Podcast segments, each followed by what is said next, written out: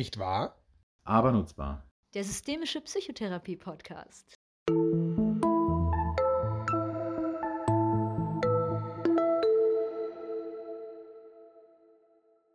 Herzlich willkommen, liebe Zuhörerinnen und Zuhörer zum systemischen Psychotherapie-Podcast. Ja, herzlich willkommen auch von mir und hallo Sebastian. Hallo Enno. Ich bin Enno Hermanns, ich fange heute mal an und Psychotherapeut aus Essen. Und ich bin Sebastian Baumann, Psychotherapeut aus Mannheim. Und wir freuen uns sehr, dass wir wieder zusammen sind, heute ohne Gäste und äh, eine Podcast-Folge gestalten. Und wir geben erstmal einen kleinen Überblick, was wir so vorhaben. Genau, wir haben nämlich gedacht, wir fangen mal an, euch in so, boah, keine Ahnung, 45 Sekunden maximal einen Überblick zu geben über den Kinder- und Jugendlichen Psychotherapeutenprozess äh, beim gemeinsamen Bundesausschuss. Dann würden wir euch gerne ein paar Feedbacks geben von der letzten Methodeneinheit, die wir gemacht haben. Das war ja im, vor zwei Malen und haben uns denn, weil uns das so inspiriert hat, wir haben ja auch ein bisschen was mit unseren beiden gemacht und haben dazu auch was gehört, haben wir gedacht, oh, eigentlich könnte man da direkt gleich weitermachen und einen zweiten Teil zu Methodenvorstellungen machen. Genau, ich bin jetzt ehrlich gesagt auf die 45 Sekunden gleich sehr gespannt. Ich werde stoppen, während du erzählst, die 45 Sekunden, was im KLP-Prozess läuft. Aber äh, jedenfalls, das würden wir gerne tun. Und dann geben wir auch noch einen kleinen Ausblick, denn beim nächsten Mal wollen wir gerne mal ein spezifisches Konzept vorstellen, uns also jemanden einladen als Gastgästin, ähm, um ein Konzept vorzustellen, ähm, der oder die das selbst entwickelt hat. Wir haben da so ein paar Ideen und ein paar Anfragen laufen und sind ganz, ganz zuversichtlich, dass das, ähm, dass das klappen wird. Und dann haben wir noch so einen ganz kleinen Spoiler sozusagen, eine Ankündigung. Ähm, wir haben nämlich überlegt, wie bei den vielen großen Podcasts, von denen wir nur so ein kleiner sind. Wir würden es auch gerne mal probieren, eine Live-Folge ähm, zu produzieren. Das heißt, live einzuladen mit Publikum, eine Podcast-Folge ähm, zu machen und auch mit Publikum da ein bisschen zu interagieren, vielleicht auch mit Gästen und haben gedacht, wo geht das besser als bei einer größeren Tagung und schielen da so ein bisschen auf die DGSF-Jahrestagung im September in Wiesbaden, sind da auch schon in Gesprächen und äh, vielleicht schon mal so langsam im Kopf vormerken. Wir werden dazu in den nächsten Folgen aber mit Sicherheit nochmal was sagen. Super, ja, das wird gut und äh, wie bescheiden du bist, Enno, dass du uns als einen kleinen Podcast, wo wir doch neulich gehört haben, dass der durchschnittliche Podcast 125 Hörer hat und ihr doch schon 2200 Abonnentinnen und Abonnenten. Aber das zeichnet dich aus, dass du trotzdem bescheiden bleibst.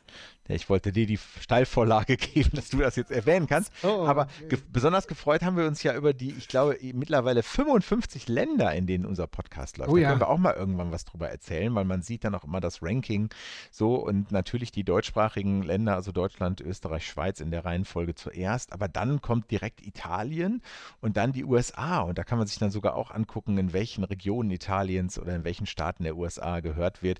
Und ich glaube, das Neueste war jetzt Tansania tatsächlich. Mhm. Ähm, da kam man dann vielleicht immer schon so Ideen, also ganz unten am Rande, äh, neues Land kam hinzu. Und insgesamt sind es, glaube ich, 54 oder 55 Länder. Das fand ich immer Krass. sehr beeindruckend, was da alles so bei ist. Aber gut, das mhm. nur um die Bescheidenheit direkt wieder aufzulösen. Sehr schön. Äh, und, äh, Dialektische. dann schauen wir mal weiter und äh, halten euch auf dem Laufenden, ähm, äh, wie wir nach Wiesbaden einladen und äh, wie man da vielleicht dabei sein kann. Okay, dann zücke mal deine Stoppuhr. Ja, weil schon passiert. Dann würde ich mal mit dem KJP-Prozess äh, anfangen. Okay, ich sag dir hinterher, wie lange es gedauert hat. Okay. Sehr schön. Also, wir haben ja eine extra Folge gemacht damals, als der Vorbericht vom IQWIC erschienen ist und man kann sagen, jetzt ist der Abschlussbericht veröffentlicht, der im Großen und Ganzen ähnlich ist. Es gibt einen Bereich, der ist ein bisschen schlechter geworden, dafür sind anderthalb Bereiche besser geworden, sodass man am Ende des Tages sagen muss, alle Störungsbereiche, in denen man den Nutzen nachweisen muss, äh, hat die systemische Therapie für Kinder und Jugendliche. Jetzt ist es beim GBA und wir sind beide eigentlich schon ziemlich zuversichtlich, dass das gut gehen müsste und bald systemische Therapie auch für Kinder und Jugendliche ein Kassenverfahren ist. Ähm, Ende des Jahres spätestens sollten wir auf diese Frage eine Antwort haben. Wow, das waren 39, äh, 58. Also äh, ich würde sagen, das ähm, äh, schon Respekt. Ja, Respekt. unter, unter 45 Sekunden, den ganzen aktuellen Sachstand zusammengefasst wichtig ist. Ähm, Möchtest du was ergänzen? Vielleicht die Hälfte, die ich vergessen habe. Vielleicht kannst du jetzt noch so eine genau, in den nächsten zwei Minuten, 45 Sekunden würde ich noch was ergänzen. Nein, würde ich nicht, sondern ich glaube, wir halten hier auf dem Laufenden, wenn es was Neues gibt und äh, ich teile, wie du schon sagtest, die Zuversicht, dass wir da bis Ende des Jahres dann auch eine Gewissheit und eine Entscheidung haben werden und wir bleiben sehr positiv gestimmt. Ja, das kann man nicht sagen.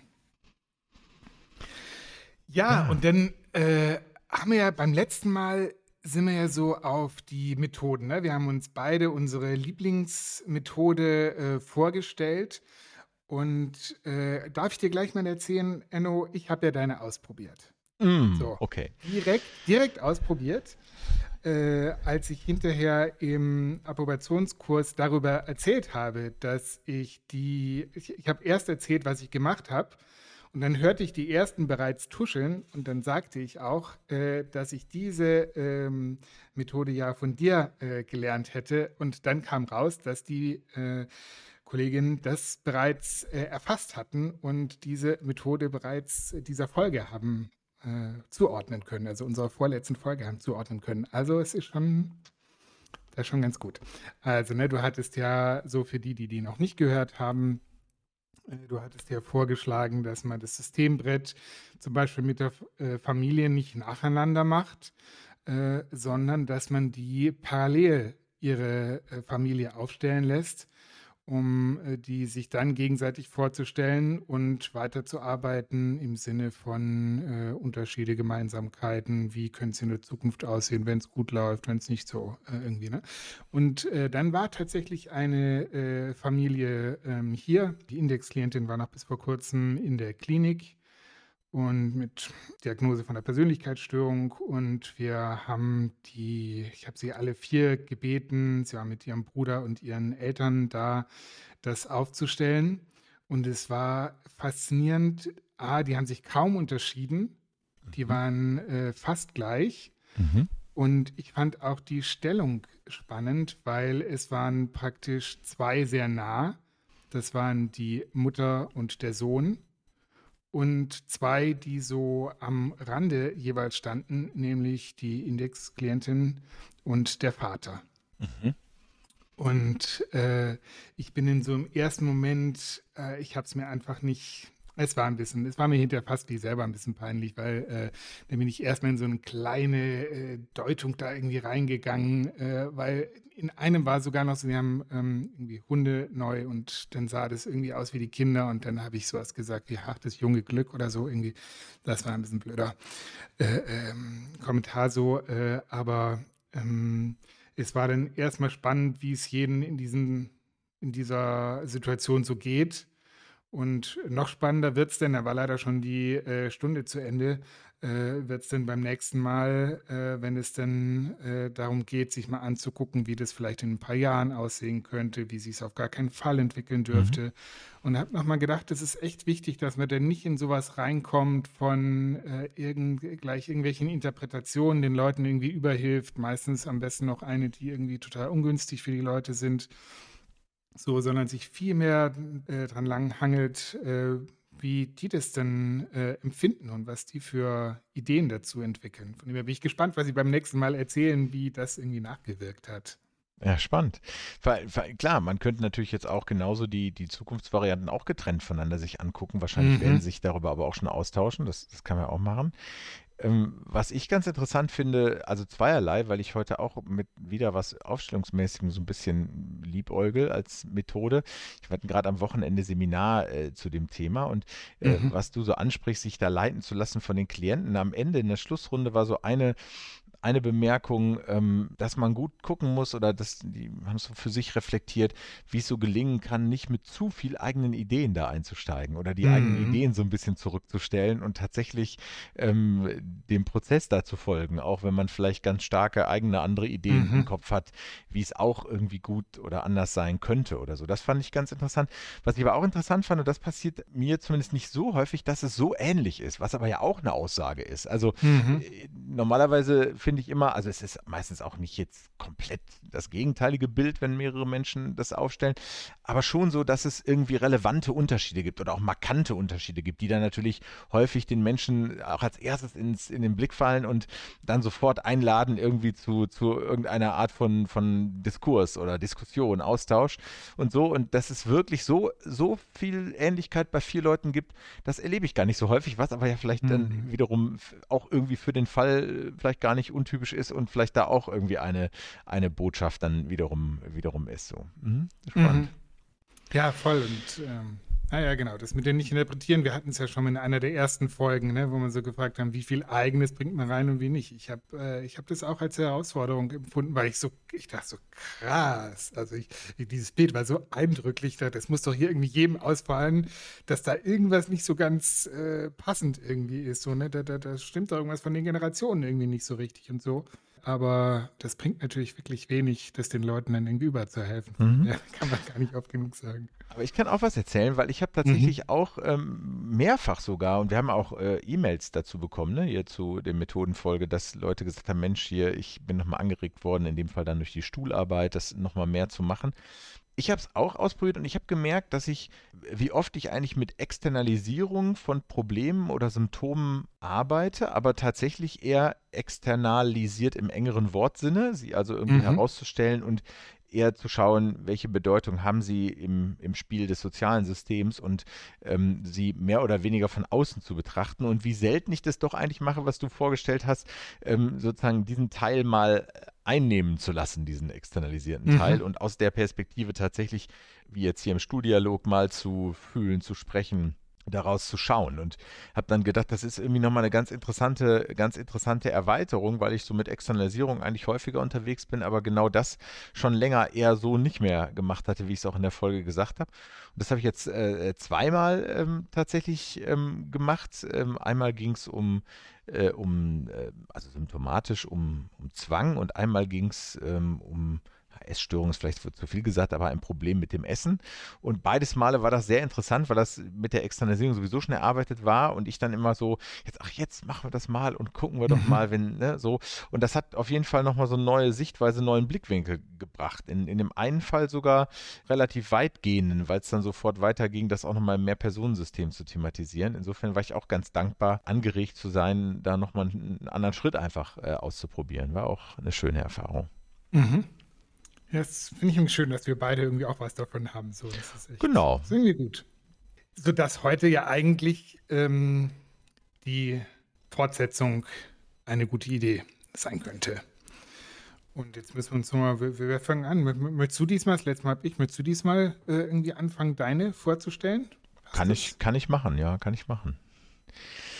Also ich, ich äh, habe ein bisschen drüber nachgedacht und bin wahrscheinlich von dem äh, gerade schon erwähnten Seminar inspiriert, was am Wochenende mhm. erst stattgefunden hat, wo es so, ähm, also insgesamt um äh, Reframing, ähm, äh, narrative Techniken, as such, aber auch eben Aufstellungskulturarbeit, ähm, Externalisierung und so weiter ging.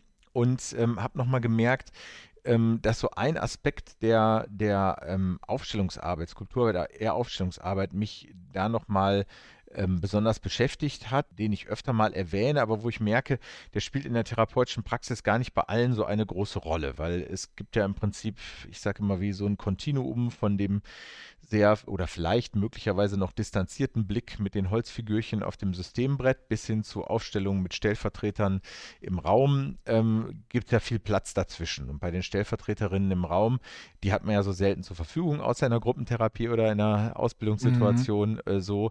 Ähm, so sodass ich vor allen Dingen den Raum dazwischen immer ganz spannend finde. Und heute bin ich da ausnahmsweise auch erstmal gar nicht im Mehrpersonen-Setting, sondern eher im Einzelsetting, also sich soziale Beziehungen im Einzelsetting nochmal irgendwie anzusehen und es gegebenenfalls dann auch mit einer Externalisierung zu kombinieren. Das ist was, was wir uns da am Wochenende angeschaut haben, mhm. was ich tatsächlich auch ganz gerne, ganz gerne mache. Das heißt also eigentlich das, was man sonst üblicherweise auf so einem Systembrett oder so machen würde, nämlich die Positionen mal äh, zu ordnen oder das Bild mal so darzustellen mit Nähe, Distanz, Blickwinkel, Blickrichtung, wie sich es gerade beziehungsmäßig für den Klienten, für die Klientin darstellt. Das eben nicht auf dem Systembrett zu machen, sondern im Raum zu tun. Und dafür gibt es ja verschiedene Möglichkeiten. Entweder einfach nur kleine Kärtchen auf den Boden zu legen mit vielleicht einer Pfeilrichtung, um die Blickrichtung anzudeuten. Ähm, eine schöne Möglichkeit fand ich auch, hatten wir im Institut lange immer so kleine Teppichfliesen aus dem Baumarkt, so 40 mal 40, wo man dann an einer mhm. Seite so ein Dreieck reinschneidet, wie gelegentlich diese Positionen ah, ja. ja auch symbolisiert werden. Wo ist dann der Blickwinkel?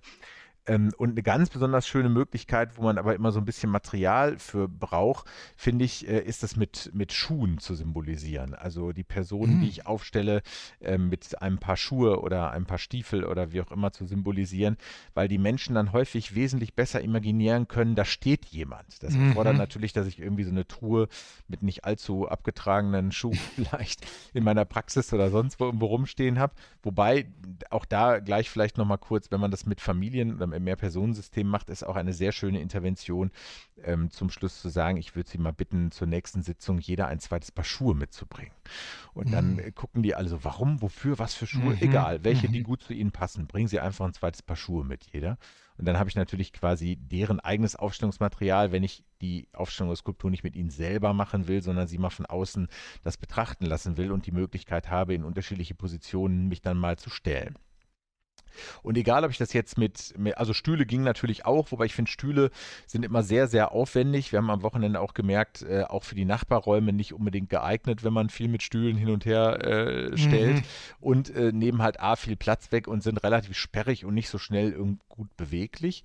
Deswegen vielleicht wieso ich da das mit den Schuhen so spannend finde, weil wenn man sich so ein paar Schuhe vorstellt, was im Raum steht, können die Leute sich nicht nur häufig besser eine Person vorstellen, also mhm. imaginieren, da steht jetzt tatsächlich jemand, weil da regt natürlich das Bild von einem Paar Schuhe sehr zu an, sondern man kann mit Schuhen auch sehr schön ähm, innere Zerrissenheit darstellen, wenn einer nach links und einer nach rechts ah, zeigt. Ah, man kann damit Bewegungen darstellen, ja, dass man irgendwie in Bewegung ist auf jemanden hin oder von jemandem weg oder solche Dinge. Man kann auch viel besser ganz kleine Veränderungen darstellen darstellen. Wenn man dann so nach einer ersten kleinen Veränderung fragt, die die skalierte Zufriedenheit vielleicht um 0,1 Punkte verändern könnte oder so, dann wird manchmal nur so die Schuhspitze des rechten Schuhs ganz leicht in Richtung mhm. einer, einer anderen Person, eines anderen Paar Schuhs geschoben und so.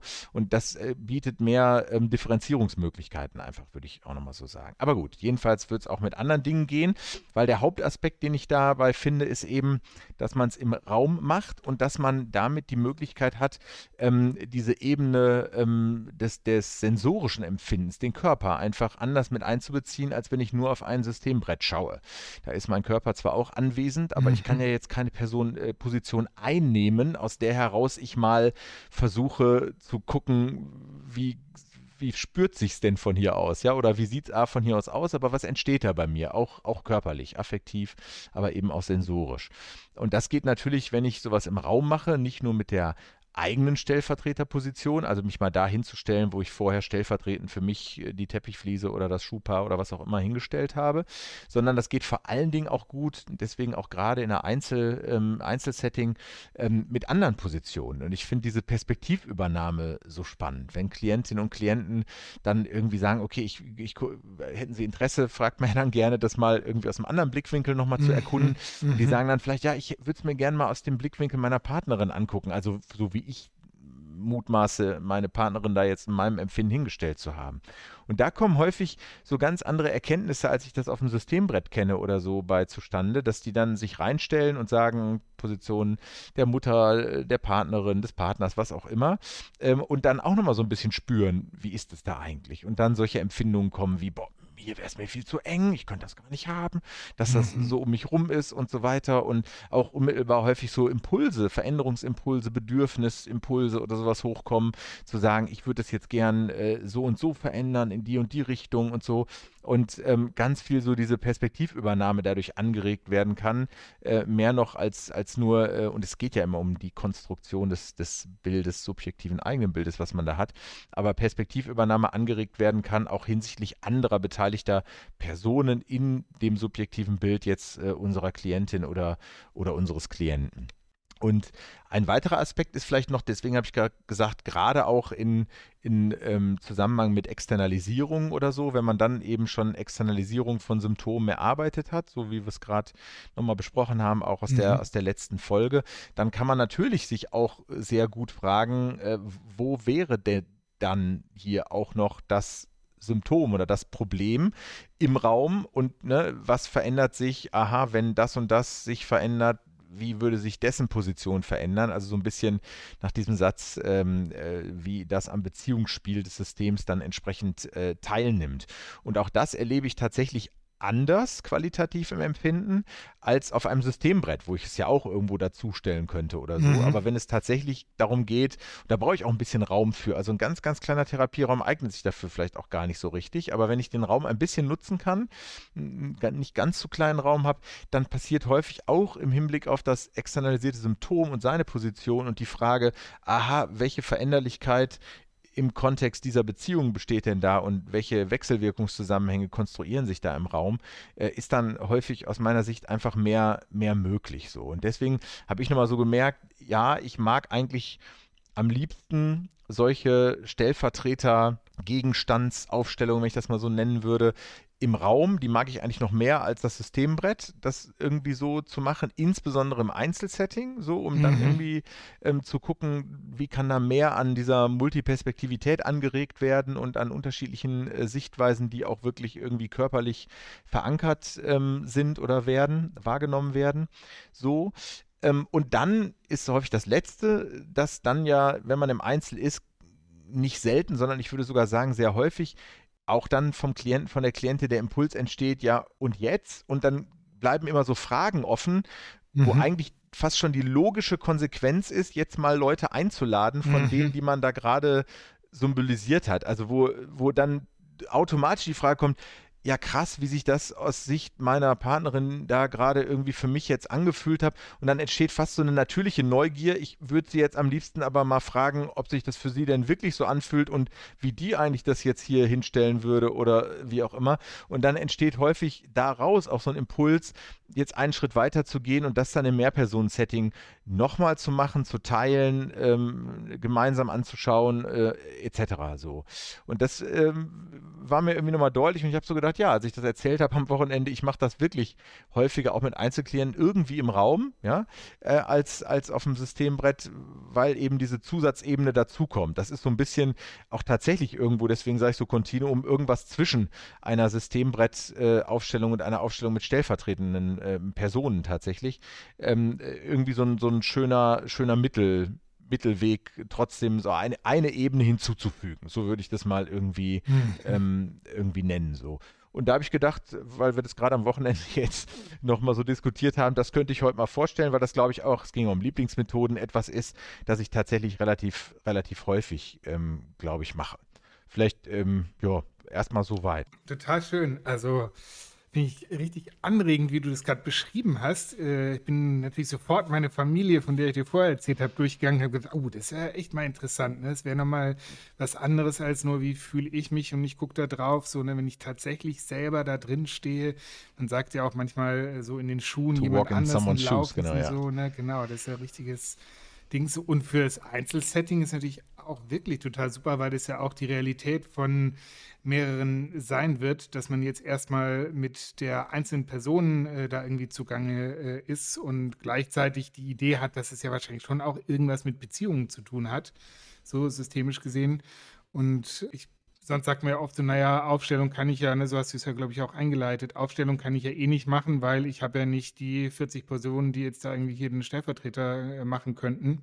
Und so gibt es eine ganz gute Möglichkeit, auch die so das Erlebnisorientierte äh, mitzunehmen. Mhm. Cool, ja. Wie gesagt, äh, empfohlen, mal ein bisschen damit zu experimentieren und, ja. und vielleicht äh, zu gucken, ist jetzt auch nichts Revolutionäres, aber ich glaube, es ist immer noch mal irgendwie mehr als ein Brett, weniger als eine Stellvertreteraufstellung, aber etwas sehr Praktikables, äh, im Praxisraum irgendwie äh, umzusetzen und zu gucken, welchen Unterschied macht es und äh, womit kann man, das ist ja auch mal eine Passung von Methode und Therapeutin oder Therapeut, wo kann man auch gut mitgehen und wo kann man was mit anfangen. Aber das ist mir so, so äh, eingefallen bei meiner Auswahl, genau. Mhm. Super, also es kann gut sein, dass entweder äh, jetzt äh, in ganz vielen Praxen möglicherweise Schuhe äh, ausgelegte Schuhe oder vielleicht die vom Partner, von der Partnerin, wo man denkt, der andere hat eh schon so viele. Äh, da könnte ich euch mal welche mitnehmen. Genau. Wobei ich es ja noch schöner fand, ehrlich gesagt, äh, so deine Idee, dass sie selber Schuhe mitbringen, mhm. weil dann kann man es ja auch zuordnen, ne? genau. weil man kennt ja normalerweise innerhalb der Familie seine verschiedenen Schuhe, je nach äh, äh, Anzahl, aber so die Hauptschuhe wird man wahrscheinlich kennen. Ja, ich, ich ja, finde find auch noch einen Hinweis vielleicht, weil uns ja auch ähm, Menschen zuhören, die jetzt vielleicht nicht nur im heilkundlichen Kontext in der Praxis oder in der Klinik arbeiten, wo sich es natürlich extrem gut eignet, ist auch bei der aufsuchenden Arbeit, ne? weil da sage ich immer, da sind die ja schon da, die Schuhe der Familie. Ne? Also wenn man mhm, aufsuchend, mhm. zum Beispiel aufsuchende Familientherapie oder sowas macht, ähm, da äh, ist das Material ja schon vor Ort, wenn man so mhm. will, und äh, steht vielleicht sogar im Schuhregal im Flur oder wie auch immer.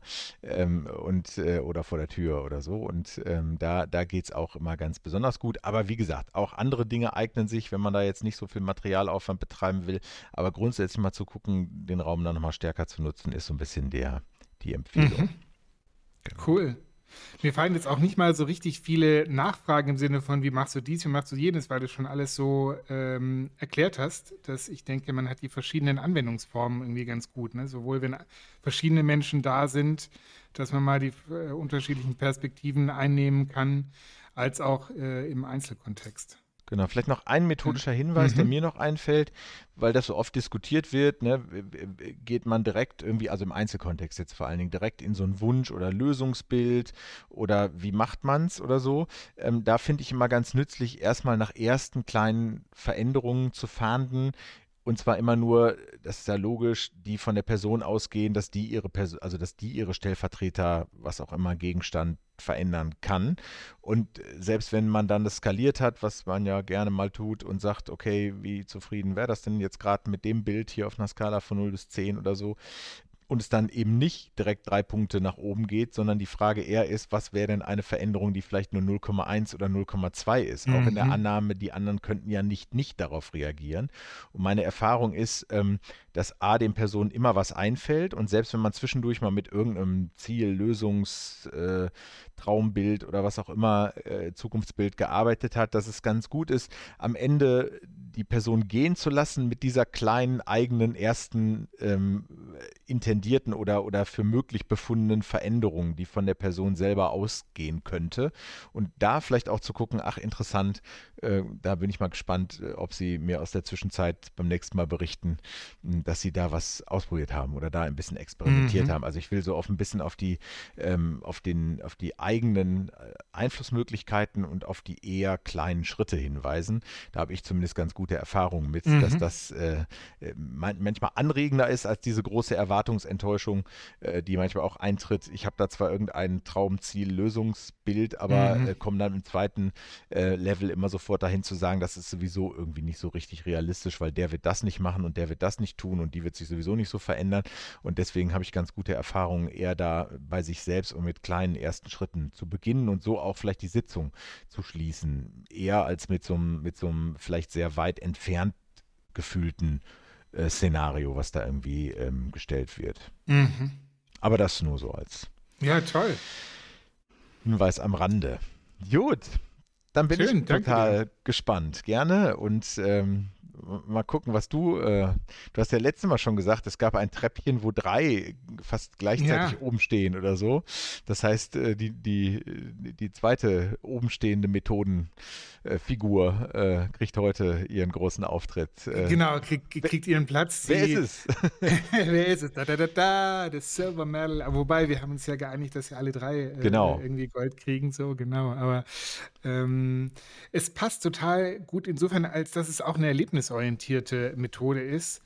Äh, das finde ich ja, ich denke manchmal, wenn man so ganz viel im Sessel sitzt, ist, ist auch so, weil kommt man auch manchmal so auf Sachen, so auf Entscheidungsfragen und sowas hin und kann auch total dicht sein. Aber so eine andere Dichte im Sinne von Erlebnisorientierung, ähm, ja, finde ich irgendwie auch sehr bewegend, äh, wie es dann ja auch irgendwie passend heißt. Und ich würde gerne eine Methode vorstellen, die hat der äh, Roland Weber in, in dem Buch Parentherapie beschrieben, die Faustübung.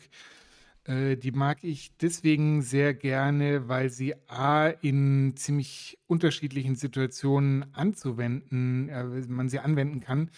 Und zum anderen sie äh, an so ein Thema, ich erkläre gleich, wie sie geht, an so ein Thema wie Versöhnung ähm, anschließt oder irgendwie wieder wem das zu pathetisch ist, irgendwie wieder miteinander klarzukommen und irgendwie in den nächsten Schritt miteinander gehen zu können und nicht die ganze Zeit sich in den Vorwürfen der Vergangenheit nur aufzuhalten. Und man kann diese Übung so anleiten, dass man zunächst das Paar, also ich kenne es im Paar-Setting, äh, dass man das Paar bittet auszumachen, wer beginnt und dann der, der beginnt, der macht eine Faust und gibt dieser Faust eine bestimmte Bedeutung, nämlich das in Trauer und Kränkung und Schmerz verschlossene Herz. Äh, das heißt, man kann erstmal, man kann es entweder am Sitzen machen oder man kann die beiden bitten aufzustehen und kann sich dann so zuerst zu dem einen hinstellen, der die Faust macht und ihn da so rein zu begleiten. Für manche ist es was, was sehr schnell geht, andere brauchen ein klein bisschen Zeit, um sich das vorzustellen, dass jetzt ihre Faust diese Bedeutung hat, dieses in Trauer, Kränkung und Schmerz verschlossene Herz. Ja, und dann wenn die Person drin ist, bittet man die andere Person, sich diesem verschlossenen Herzen zu nähern und zu schauen, was man mit dem machen möchte. Also ob sich vielleicht ein bisschen öffnen kann, äh, möglicherweise.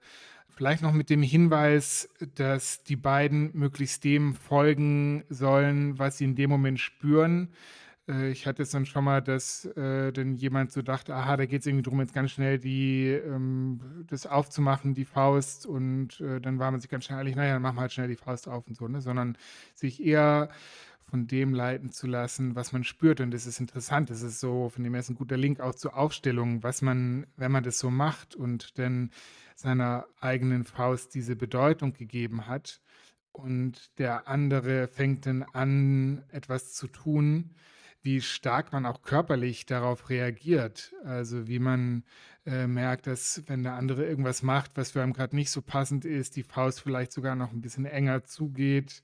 Ja, oder wie sie ein klein bisschen äh, lockerer geht. Ja, und äh, dann kann man es so machen, dass man das erstmal so, weiß ich nicht, vielleicht eine Minute oder zwei irgendwie laufen lässt und dann im nächsten Moment äh, dann in dieser ersten Runde eine, eine Interviewrunde macht und sie beide fragt, wie es ihnen dabei ergangen ist, um dann noch eine zweite und vielleicht dritte Runde äh, zu machen. Gut ist es, am Anfang zu sagen, dass es eine Übung ist, die ohne Sprache funktioniert. Auch das ist vielleicht ein bisschen was Besonderes, weil normalerweise in unseren Berufen, egal in welchem Kontext man jetzt unterwegs ist, läuft ja sehr viel über Sprache. Und gerade im Pulse-Setting kann man sich ja auch irgendwie gut aus Dingen irgendwie wieder rausquatschen oder äh, so. Man, oder es ist sehr ungleich verteilt, dass einer sehr eloquent ist und der andere vielleicht äh, eher Schwierigkeiten hat mit dem Sprechen. Und dann ist es auch ganz gut, vielleicht mal was auf einer anderen Ebene anzubieten und äh, eben direkt auf diese körperliche Ebene zu gehen. Es ist interessant jetzt erstmal, wie, was, Menschen denn daraus machen aus dieser Situation, ne? weil da ist ja relativ wenig Vorgabe jetzt erstmal außer dem Rahmen. Und äh, was ich zum Beispiel häufig erlebt habe, ist, dass Menschen dann gar nicht so gleich daran gehen, diese Faust zu öffnen, sondern erstmal irgendwie Kontakt mit der aufzunehmen. Also diese Faust vielleicht erstmal zu halten, also in die eigene Hand zu nehmen. Ja, sowas gibt's. Oder dass man irgendwie an ganz anderen Körperstellen, die, seinen Partner berührt, vielleicht gar nicht mal nur an diesem Herzen. Und man sieht auch, ähm, dass es natürlich vorab man nicht sagen kann, was die richtige Form ist, um sich diesem Herzen jetzt zu nähern.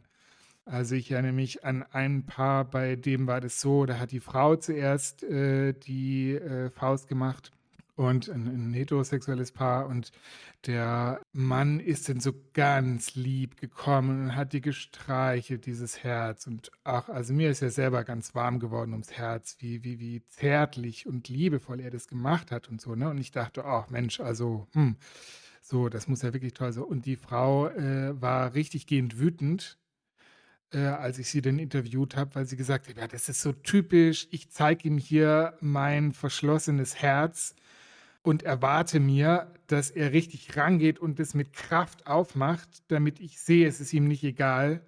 Und er streichelt hier so rum und macht hier irgendwie so ein bisschen ah, tai und so. Äh, ich möchte von dem mal spüren, dass er sich dem wirklich annimmt. Ja, das fand ich irgendwie eine interessante äh, Rückmeldung, Krass. so, ne, wo man sonst vielleicht denken würde, ach Mensch, das war ja schön gemacht oder so.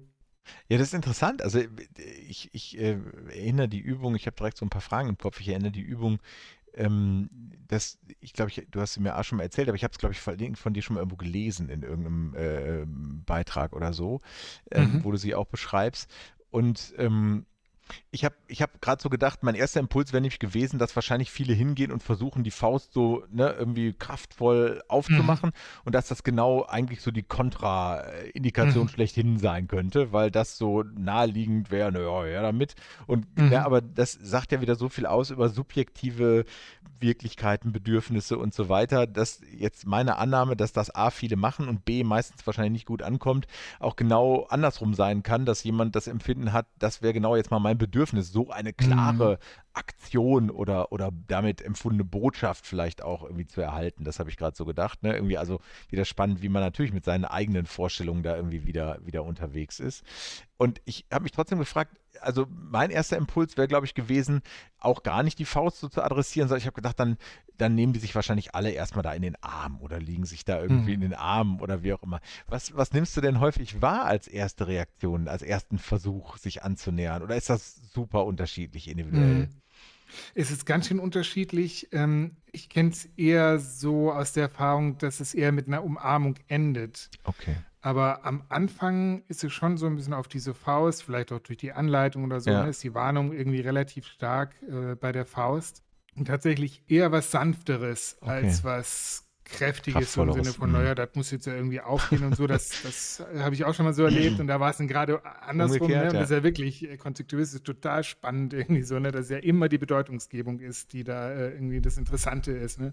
Und das dann auch eher so der Wunsch war, man möge das doch irgendwie etwas liebevoller und nicht so grob und, und irgendwie was feiner so zu machen. Ne?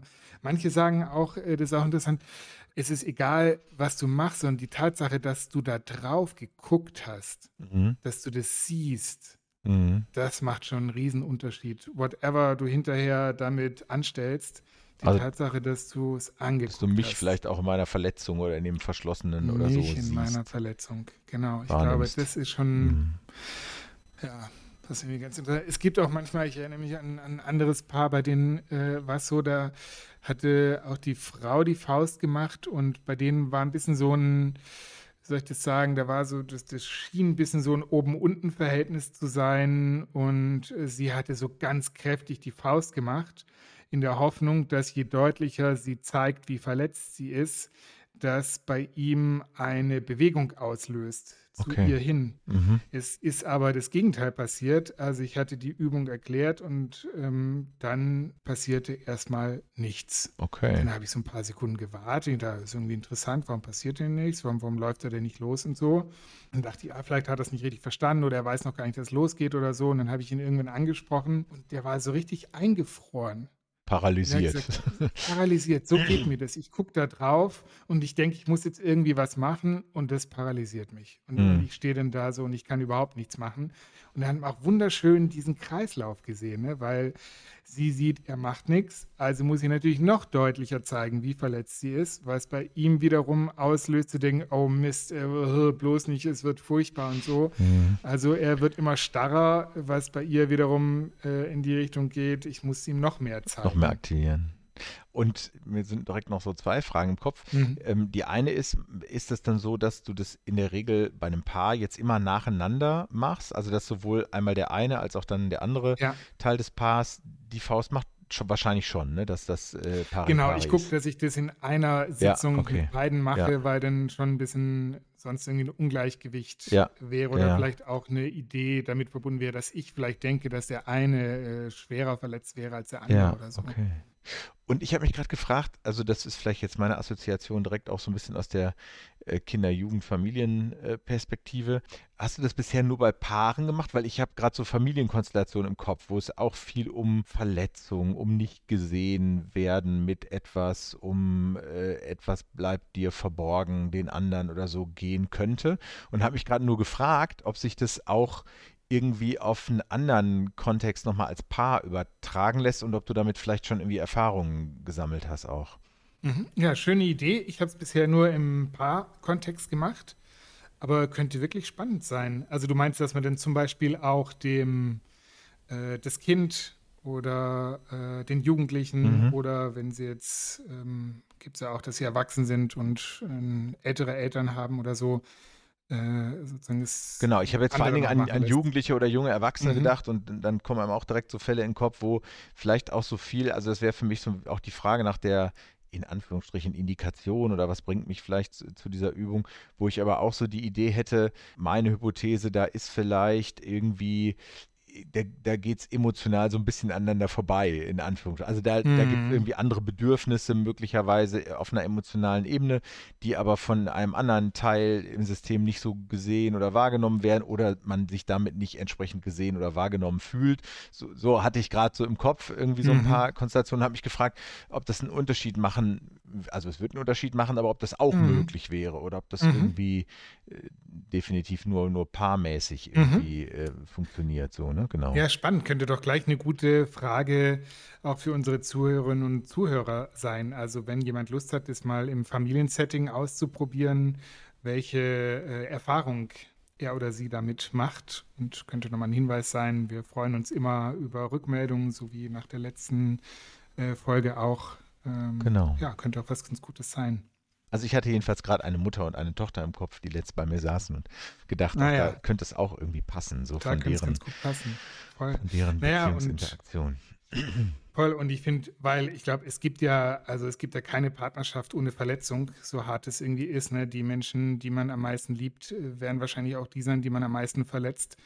Deswegen finde ich, ist es so, ne, weil du auch gerade nochmal das Wort Indikation angesprochen hast, sowas, ich glaube, wenn es irgendwie darum geht, so, dass man wir wollen wieder, wir wollen irgendwie eine Form von, wir, wir wollen es irgendwie hinter uns lassen, was passiert ist. Ja, und es geht sogar, das, ich erzähle mal kurz noch von einem Fall, äh, den fand ich da äh, mhm. ganz äh, interessant. Da ein Paar, da äh, hatten die beiden miteinander ausgemacht, dass sie gesagt haben, wir wollen unsere Beziehung öffnen, also sexuell öffnen, im Sinne von, wir äh, würden gerne mit anderen Partnern, äh, mit anderen Personen Sex haben und haben dann also sie haben das dann tatsächlich gemacht und äh, das ging für die beiden, äh, für den Mann ging es total gut, er hat eine richtig gute Erfahrung gemacht und die Frau leider nicht.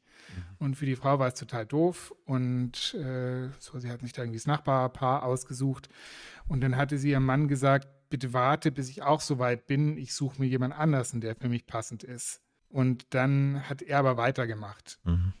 mit der Nachbarin und das hat sie sehr verletzt also, und das finde ich ja nochmal spannend. Gut, das ist fast wie ein kleines Nebenthema so, dass es in, ja häufig die Verletzung äh, gar nicht immer ist, dass man jetzt äh, da irgendwie was mit jemand anders hatte, sondern dass man irgendwie gegen eine Beziehungsvereinbarung. Mhm. Regel, gegen äh, eine eigentlich selbst etablierte Regel verstoßen hat. Ne? Genau, so genau mhm. so.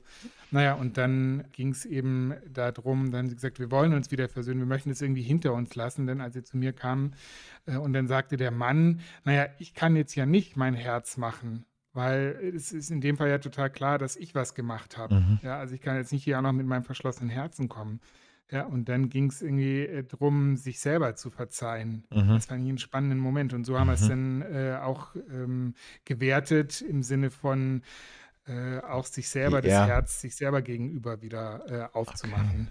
und seine Frau hilft ihm dabei. Fand ich irgendwie auch nochmal eine. Das ist auch spannend. Das wird ja sogar für die Einzelarbeit, ne? Also auch so die Frage, wie komme ich wieder an mein Herz oder wie komme ich mit mir Genau. wieder anders in Kontakt oder mit mir Ja. selbst in Beziehung, indem ich mal gucke, was bräuchte ich eigentlich jetzt symbolisch auf, auf so einer Ebene irgendwie und, und dann übertragen auf etwas anderes. Ja, Spannend. Wir sollen nicht so oft spannend sagen, habe ich gehört, aber ich habe trotzdem spannend Ja, gesagt, weil ich es fand, fand's auch schon mal so. gehört. Genau. Aber genau, wenn ihr es auch interessant oder ähm, ähm, anregend oder vielleicht sogar spannend findet, ähm, könnt ihr uns auch gerne wieder schreiben. Wir schreiben auch die Mailadressen mal wieder in die Shownotes und auch wenn ihr denkt, irgendwie äh, ab und an ähm, könnte mal wieder so eine Methodenfolge irgendwie auftauchen oder ihr noch andere thematische, thematische Wünsche habt oder vielleicht auch Erfahrungen sammelt mit dem einen oder anderen, was ihr ähm, ausprobiert und weiter damit irgendwie experimentiert oder so. Genau. Super. Da kann man an der Stelle, du hast am Anfang schon kurz erwähnt, äh, einmal Christel danken, die uns dazu direkt ein Feedback äh, gegeben hat vom letzten Mal und Genau. sagte, sie hätte das eben mit in der Traumatherapie gut anwenden können. Ja, Mensch, dann sind wir eigentlich schon fast bei den, bei den Ausblicken. Ne? So, die haben ja am Anfang schon ähm, kurz vorgestellt. genau. Äh, das meiste ist wahrscheinlich gesagt, ne? dass wir so Genau. beim nächsten Mal Beim mal nächsten gucken, wer es ist. ein Konzept. Wir haben so zwei, mindestens zwei Ideen, wer es sein könnte. Ja. Und die andere ist dann auch nicht verloren, die kommt dann später. Aber vielleicht jemand, der so im systemischen Feld ein ähm, ja, eigenes Konzept zu etwas zusammengebaut, zusammengestellt, entwickelt hat und was wir hier ein bisschen vorstellen und die Person dann dazu ein bisschen interviewen können. Also da könnt ihr mal gespannt sein, worum es da gehen wird. Und dann war das ja so ein bisschen der Ausblick, also abgesehen davon natürlich, dass wir dazwischen, nämlich im Juni, ja irgendwann erstmal ein Jahr äh, äh, Podcast Hm, schon, äh, da laufen wir schon drauf zu, kann man so sagen. Ja, Aber dann ging es um die Tagung im, im September. Ähm, DGSF, wo wir im Rahmen der Tagung, das müssen wir mal gucken, vielleicht auch geöffnet für Menschen, die gar nicht zu der Tagung kommen, aber Lust hätten, an einem Abend da zu sein, nochmal irgendwie schauen. Ähm, nicht wahr, aber nutzbar Lounge ist das, ist das, äh, wie, wie sagt man, ähm, äh, Arbeitstitel. Überschrift, Arbeitstitel. Genau, Arbeitstitel. Und ähm, dazu gibt es aber sicherlich nochmal nähere Informationen zu dieser geplanten Live-Podcast-Folge. Genau, und wer schon mal Datum und Ort wissen möchte, 14. bis 16. September in Wiesbaden ist die DGSF-Tagung. Genau, es wird am 14. oder 15. sein, am, am Donnerstag oder Freitag und Näheres kommt dann von uns nochmal hier auf jeden Fall vor. Okay, Dann, würde ich vorschlagen. gute Zeit. Das ist ja jetzt schon der April-Podcast und dann geht es schon im Mai weiter. Da kommen Geburtstage auf jeden Fall, bevor unser Jubiläum kommt. Aber das ist dann bei der nächsten Folge relevant. Ja, das stimmt. Wisst ihr eigentlich, dass ich älter bin als der Enno? Jetzt wird 20 gefragt, Tage. Wie alt sind eigentlich? genau, ich bin 20 Tage älter als der Enno. ich weiß nicht, ob einem das irgendwas bringt äh, in seinem Leben, aber ich wollte es mal erwähnt haben. Okay, also macht's gut, einen schönen Frühlingsbeginn und eine gute Zeit. Bis zum nächsten Mal. Tschüss, frohe Ostern. Ciao, ciao. Ciao.